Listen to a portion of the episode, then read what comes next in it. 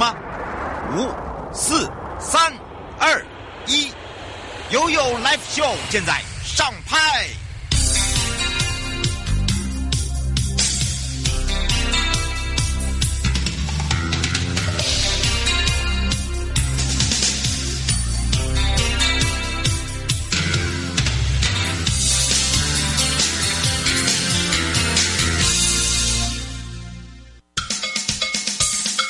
跟你说，我跟你说，我跟你说，我跟你说，七嘴八舌讲清楚。迎接你我的快乐平安行，七嘴八舌讲清楚，乐活街道自在同行，悠悠美味陪你一起快乐行。我是你的好朋友瑶瑶。好的，当然呢，在一百一十一年前瞻基础建设计划中的提升道路品质。那么，我们今天要来跟大家聊到的这个部分呢，也就是为了提升品质之外，我们也推动了人本规划师的一个培育计划。那么，在课纲的委员会中呢，我们今天要来带大。大家认识在 FB 里面非常著名哦，尤其有他自己也是一个斜杠人生。他在这个标线改造的部分，我们一定要好好的来请教他。他也是在我们的委员中是刘冠杰委员哦。我们要让他跟我们全省各地的好朋友、内地的朋友、收音机旁朋友跟网络上的朋友呢，一起来共同聊话题，也让他来跟大家打个招呼。Hello，Hello，来跟大家问好哟。Hello，大家好，我是冠杰。是，当然呢，冠杰年纪很轻哦，哦，但大家不要听他声音很好听，然后呢很沉稳。其实，呃，我发现呢、如果说您搜寻过冠杰的话，你会发现到，嗯，想要在他身上挖个宝。不过呢，呃，在来聊到我们推动人本规划师的一个培育计划哦，担任我们的委员之前，我们要来先让大家认识你呀。那么，因为大家如果一认识你，大家就会知道，因为你知道马路好行，我们有呃这个街道医师，你知道吧？嗯嗯，那你知道为什么有街道医师吗？不知道，对不对？不知道，因为我是临床心理师，然后又是做我们的迎接你我他。后来我们在第一次呃在做这样子的一个节目，呃，应该是拿奖的时候，我们就是叫道路医师。这样子就知道了，街道有街道医师了吧？不过呢，呃，有了你的以后呢，我们就觉得你才是最厉害的，因为呢，你是一个自学化路的改造师啊，你更强。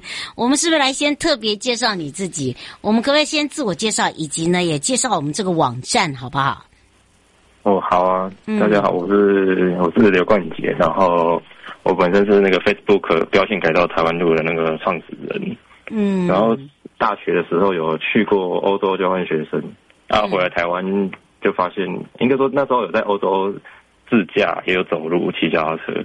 嗯，那就我发现人家道路，哎，用起来好像蛮舒服的。但是回来台湾就觉得好像有点不对劲。嗯，然后看了想了一想，就发现是道路设计，嗯，好像出了一些问题。然后我就开始动笔自己来试试看改造一下台湾的街道啊，哎，发现其实台湾的路蛮宽的。嗯，蛮多地方是可以改的，是有那个本钱改的。嗯，那时候你你很单纯，只是想说，哎，我来做这样的一个构图，也也没有那么困难嘛。不过，如果你这呃，实际上呃，有没有看过他们在做执行以及在做规划的部分？你是指欧洲那边还是呃台湾？台湾，嗯。实际上哦，是有啊，好像是有稍微看过那个像顾问公司或是公部门他们。的道路的一些设计啊，嗯，然后就发现好像就是差很大，欸，对，而且观念有点久了，嗯，是，嗯，嗯，后来呢，怎么样来去跟我们呃这个道路工程哦这一块来做一个接轨？你知道吗？其实这一个是一个很神奇，为什么要先先让大家呃认识？呃，认识您，就是说，除了担任我们委员之外，我也希望大家哦，这个热爱，然后也喜欢这自己在这个家园的周边，尤其在使用道路上面，可以更顺畅哦，就可以呃，借由你的 FB 去认识，呃，认识说，哎，我们平常台湾有很多的道路就是缺乏一些规划，对不对？对。嗯，不过你你自己这样子一路走来哦，这个 FB 已经成立多久了？目前下个月就满三年了，很快耶！而且我说他是斜杠人生，为什么？因为你是念化工的，应该是化学啦。对吧？呃，我全名是化工及材料工程啊。是啊，然后再跟这个标志标线，这个是完全打不在一起的耶。诶，算差蛮大的，但是也是有一些共同的概念的。嗯，是因为是因为你对那个道路的标线很有呃一想法，或者是你觉得看到国外很有设计感吗？是这样吗？哎，对啊，就是我看得到那个车子的那个流动啊。嗯，应该不是不不是对标线很有感觉，是对那个车流有感觉。哦，你是对车流有感觉？为什么？那个车流就可以转换成标线的样子，因为车流就是标线，就是根据车流去设计的。嗯，是，而且呢，我觉得哦，这个，嗯，在他跟大家在聊天以及聊他自己的时候啊，然后我会发现，就是说，呃，他会把实际上所看到的，然后人家也有人问他说，那以这样子来讲话，那到底这呃。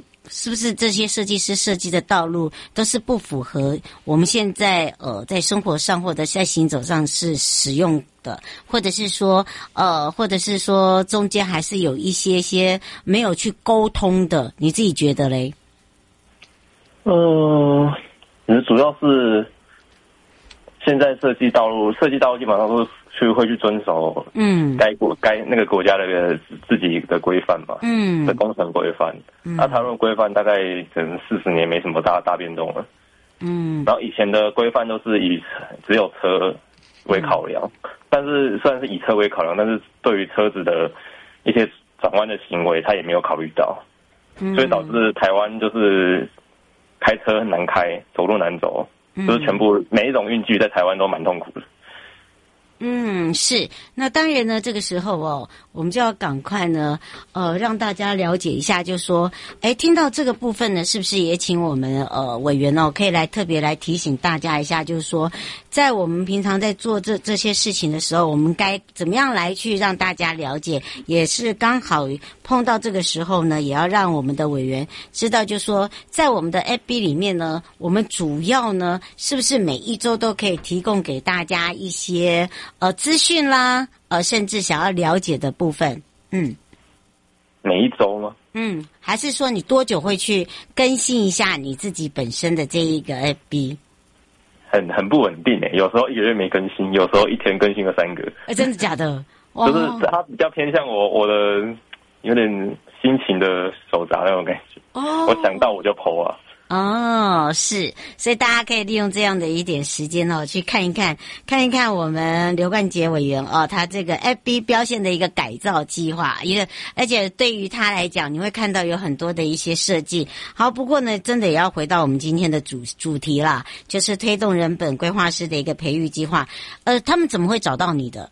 嗯，呃，最早。是有认识那个国土署的蔡组长，嗯，没错，因为他在推，他就在推这种推动这件事情，嗯。嗯，可是就是问题就是台湾刚刚就提到台湾的工程规范有点过时了，所以他现在之前推也会遇到相关的问题，那现在就是想要重新建立一个新的准则，嗯，然后让大家可以去参考，可是这这个准则可能就牵扯到景观、交通、土木一些有的没的，嗯。的人员，所以就是就把这些相关的都找来，嗯，一起讨论一个新的诶、欸、工程的算是参考手册啊。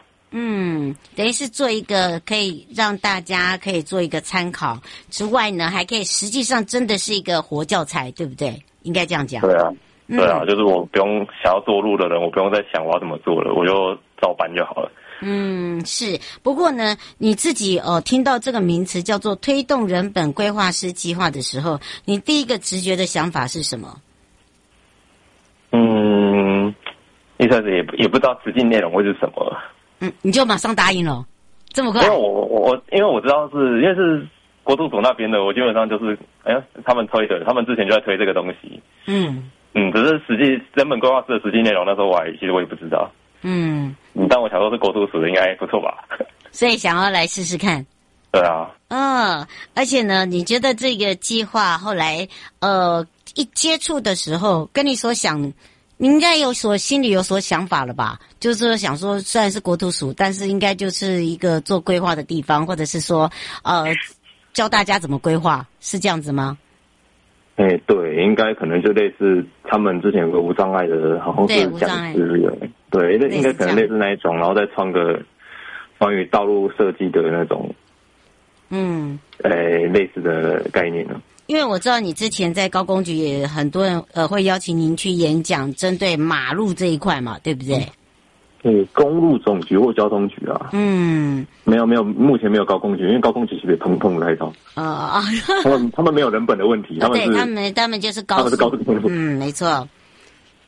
以这样子来讲的话，他也就是说，你会不会把它两边呃串串联串通在一起？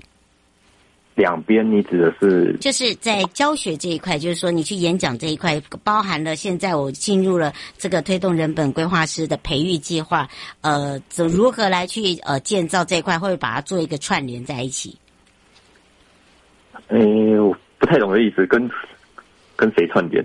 呃，跟就是这些概念，对这些概念上概念上面的一个传递哦，像我在就是说改标线啦，呃，加入人行道啦，要先如如何去处理啦，然后还有啊，这个很现实一点，就是说，因为标线没有标好的话，基本上人的就不安全，对不对？然后呢，再加上一个，你停车如果不方便的话，然后你的行人道又太太。太窄又是不方便的话，对人也是个问题。就是说，在这方面，你会不会如何如何怎么样把它串起来？哦，嗯，我的想法基本上我会留足够的诶路路侧空间的路边的空间。嗯，对，像是呃，举例来讲呢，嗯，举例来讲，我可能会留一个可能外侧留个四公尺宽这样子。嗯。六公尺、四公尺，那我就会在里面去配说那个人行道啊、电箱啊、树，还有停车格，要什么在这个区域里面去做搭配。嗯，因为以前台湾的道路问题就是，我们都把路有多宽，我们就把车道画有多慢了。嗯，就是就是你发现这建筑物旁边马上就是车道。哎、欸，对耶。那像你未来你要配人行道，你要配停车，你要配任何设施，全部都都配不下去。嗯，就会卡住了，对不对？对，要不然就是太太拥挤了，根本就下不去了。对啊，根本下不去。嗯，所以你觉得道路标线要设计的好，第一个概念是什么？概念是标线的部分，就是你要对车流有一些感觉。嗯，那个车子它在开，你在开车的时候，你的车子到底是怎么流的？嗯，怎么开的？那你基本上就是以那个车子开的那个流线去沿着它去设计标线。这才是正常的，对不对？对，嗯，你觉得就是你看，像其他国家在设计车标线或者车道的时候，他们都是会去模拟一条真的车子在行驶的那个路径，嗯，然后去让它可能一下一下左偏一下右偏，让它去搭配出一些不同的车道，嗯嗯，所以他们你在国外开车，他们开起来就是你过路口之后还是很顺，但是台湾有时候过路口你会发现你车道对不？而且很容易撞到旁边的东西。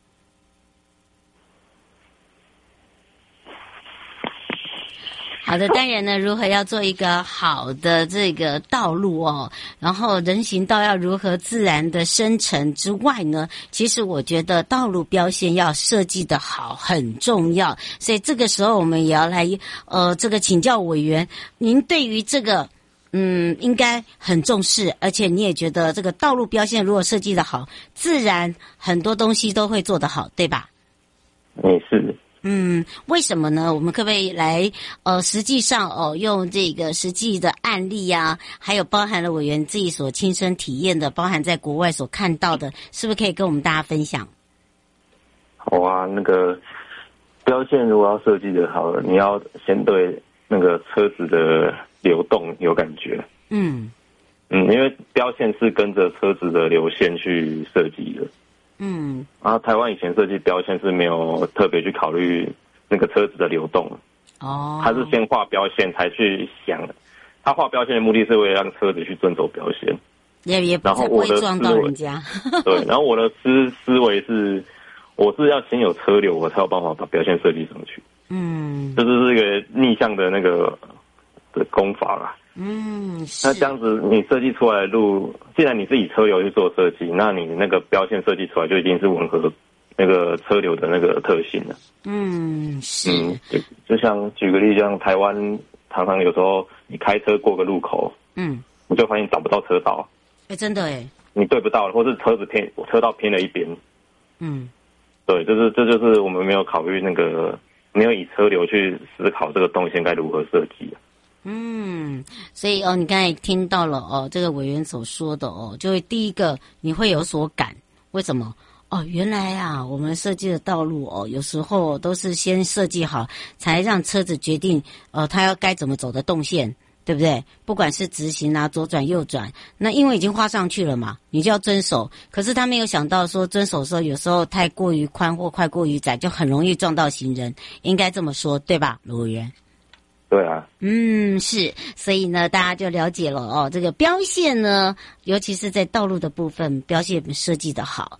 诶，自然呢，我们做什么都好，开车的人也舒服，走路的人也舒服。那当然，这个也就是道路为什么需要设计车子走的车道跟人行车道哦，这个都是很重要的。好，待回来的时候呢，我们还要来继续让委员呢跟大家好好的聊聊。那么，因为在这个时间内呢，我们要让大家呢一起迎接你我他，快乐平安行，七嘴八舌讲清楚，乐活街道自在同行，陪伴。大家也是在这一次呢，呃，我们刘冠杰委员呃，针对这个标线改造的部分呢，来跟大家分享他的经验。那我们先让委员跟大家说拜拜哦，拜拜，谢谢大家。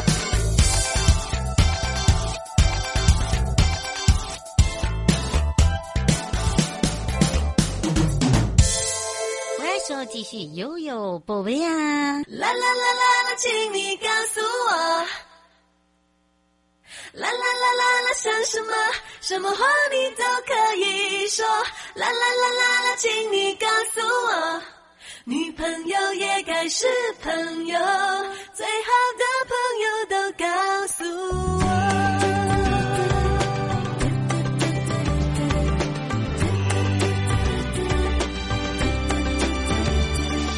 蜂蜜爱上芥末，有不同的过去，却有契合。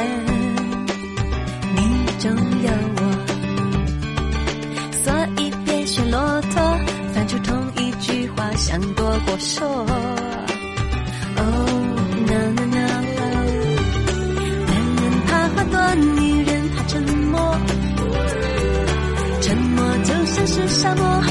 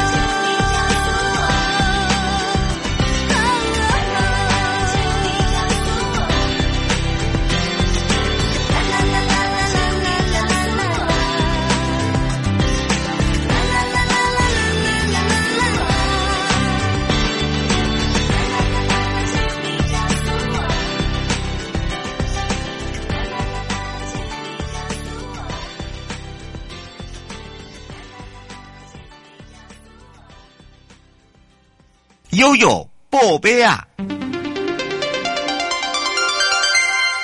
再次回到了悠悠波贝亚！我是你的好朋友瑶瑶，回到了建筑管理组第十八届杰出建筑师作品展，从嘉义移师到台北，邀请我们的北部朋友一起来共赏郭俊佩的建筑世界之美。国土管理署也特别说，在第十八届的杰出建筑师作品，那么这一次呢，十月份在嘉义市立的美术馆举办之后，现在已经来到台台北，那么在台北的。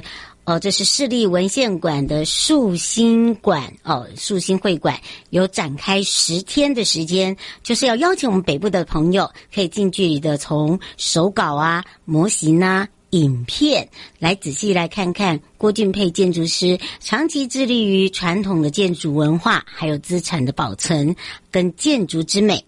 那么杰出的建筑师奖是国内建筑界的最高荣誉。那么从八十四年举办到今年的一百一十二年，已经来到了第十八届。这十八个年头累积了总共有七十六位的建筑师获得这样的一个殊荣的肯定。那么，当然，在杰出建筑师得奖者郭俊沛建筑师，长期我们讲到传统的建筑文化资产保存呢，投入了心力之外，致力在国内重要的文化资产保存，还有就是修复，修复很重要。那当然，他的建筑作品呢，呈现的都是属于简约而且十分精致的风格，不仅让我们的传统建筑的艺术精神加上美感，都得以继续流传给下一代来共享。那也具备了人跟人之间彼此的互动，跟环境共生的深度意涵。这次展览呢，从十二月十号礼拜天下午两点，还有一场郭俊沛与郭建昭建筑师。对谈的讲座，那么大家呢，在活动的现场，除了可以欣赏到建筑师历年的成果，还可以参加讲座的活动，进一步的了解建筑师的设计理念跟创作心得。所以，如果你是喜爱建筑跟空间美学的朋友，你一定要把握这一次的机会，难得。那么最后也特别说，台北市立文献馆树新会馆展期是到十二月十五号而已哦，而且全程是免费的，所以各界呢前来。一起来感受他们所带给大家的美感之外，而且这一次在南投县的内湖国小，因为受到九二一大地震影响，必须重建。在郭俊沛建筑师的协助之下，保有周边的原始山木，还有具备绿色建筑的指标——森林生态小学。那另外一个呢，他们的团队还投入了彰化县的永靖卫城美工堂来做修复保存的工作，让这个文化资产也得以修复保存。所以，想要看的朋友。必须要把握时间喽！迎接你我他，快乐平安行，七嘴八舌讲清楚，乐活街道自在同行。我是你的好朋友瑶瑶。以上呢是由国土署共同直播，我们就下次空中见喽！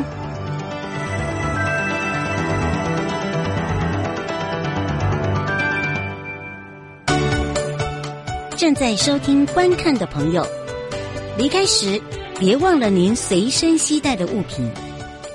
内政部国土管理署关心您。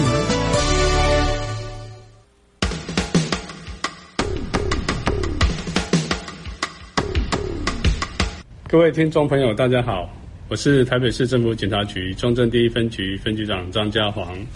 现代人学会理财很重要，但是要小心，不要落入诈骗集团的圈套哦。如果你在脸书、IG 或 LINE 上有收到投资群组的邀请，或是假冒名嘴、名人进行招募，他标榜高获利、稳赚不赔、高报酬等等，就可能是诈骗哦！千万不能轻易相信。有任何疑问，请拨打一六五反诈骗专线咨询。预防诈骗，从你我做起。祝福各位听众朋友阖家平安。中正第一分局关心您。